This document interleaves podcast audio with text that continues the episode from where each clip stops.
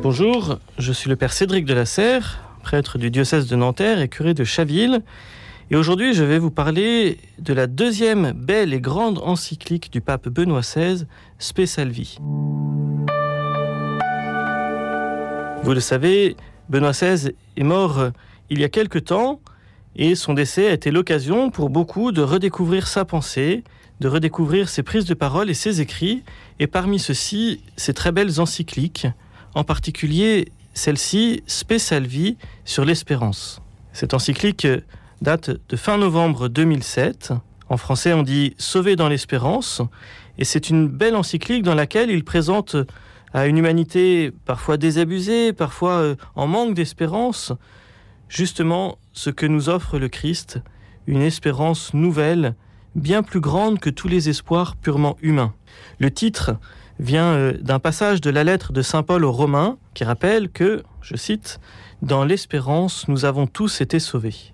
Et Benoît XVI souligne que cette notion d'espérance se situe comme un élément caractéristique des chrétiens, le fait qu'ils ont un avenir.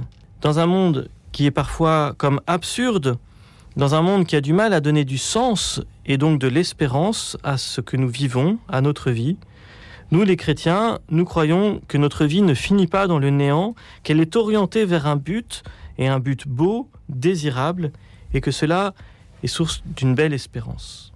Dans sa réflexion sur l'espérance, donc, Benoît XVI commence par euh, situer celle-ci.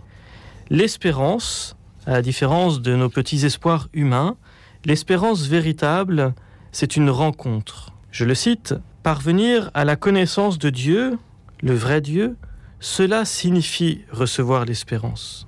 Benoît XVI nous montre ce qu'est l'espérance chrétienne en citant l'exemple de l'esclave soudanaise que vous connaissez peut-être, Sainte Joséphine Bakita, qui est née euh, à la fin du 19e siècle au Darfour et qui disait Je suis définitivement aimé et quel que soit ce qui m'arrive, je suis attendu par cet amour.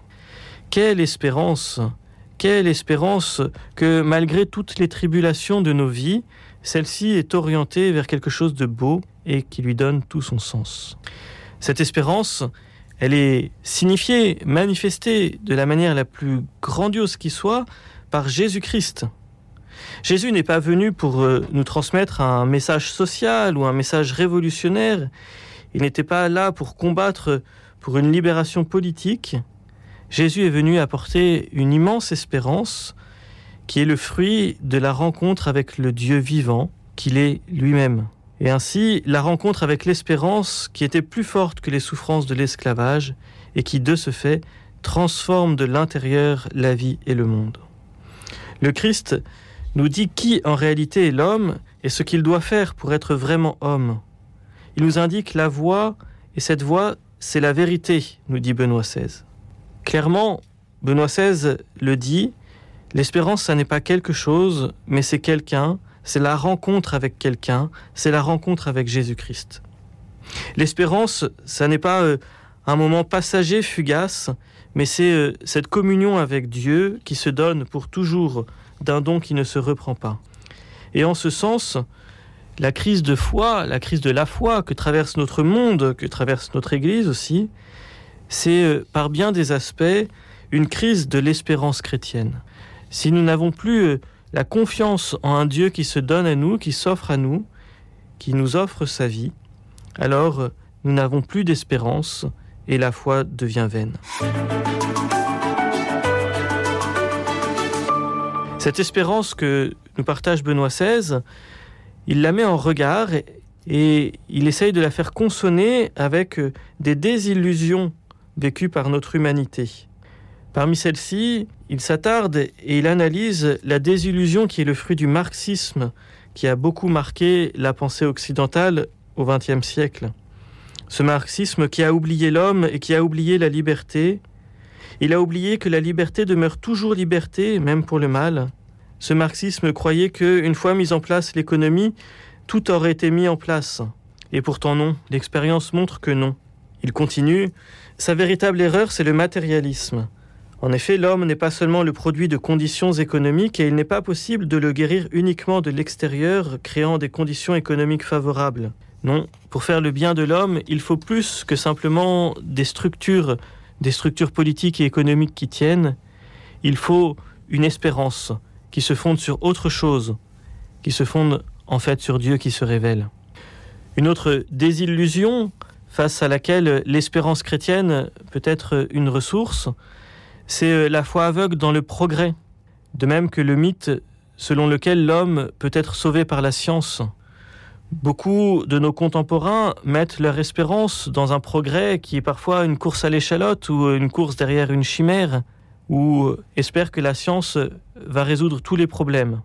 Évidemment, la science apporte beaucoup à l'humanité et c'est quelque chose de très noble, mais elle peut aussi détruire l'homme et le monde si elle n'est pas orientée par des forces qui, se trouvent hors d'elle et qui l'attirent vers le bien.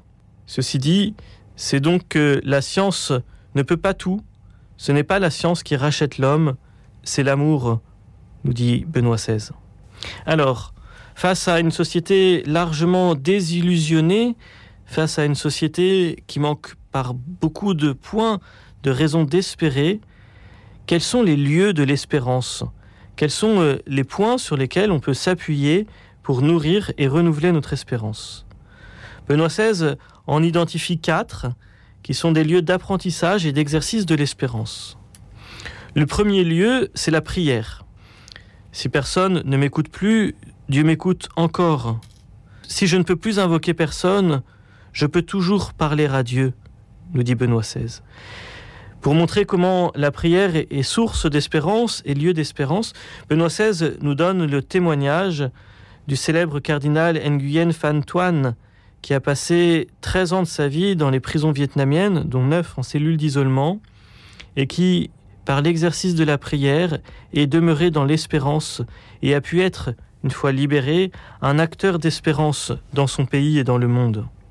Dans une situation qui, à vue humaine, serait une situation de désespoir total, l'écoute de Dieu, le fait de pouvoir lui parler, ont été, euh, pour le cardinal Nguyen Phan Thuan, une force une force d'espérance, et c'est cela qui a fait de lui un véritable témoin.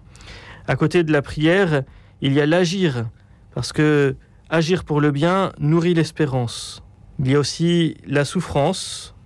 La souffrance vécue avec le Christ est source d'une espérance que le Christ est proche de nous. Et enfin, nous dit Benoît XVI, l'espérance, c'est aussi l'espérance du jugement de Dieu, non pas d'un jugement qui nous fait peur, mais d'un jugement qui fait la vérité sur notre vie, qui faisant la vérité nous libère de tout ce qui nous entrave pour aller jusque vers le Seigneur. Voilà cette belle encyclique sur l'espérance. N'hésitez pas à la lire et à la relire, vous y trouverez des ressources vous-même pour être renouvelé dans cette vertu.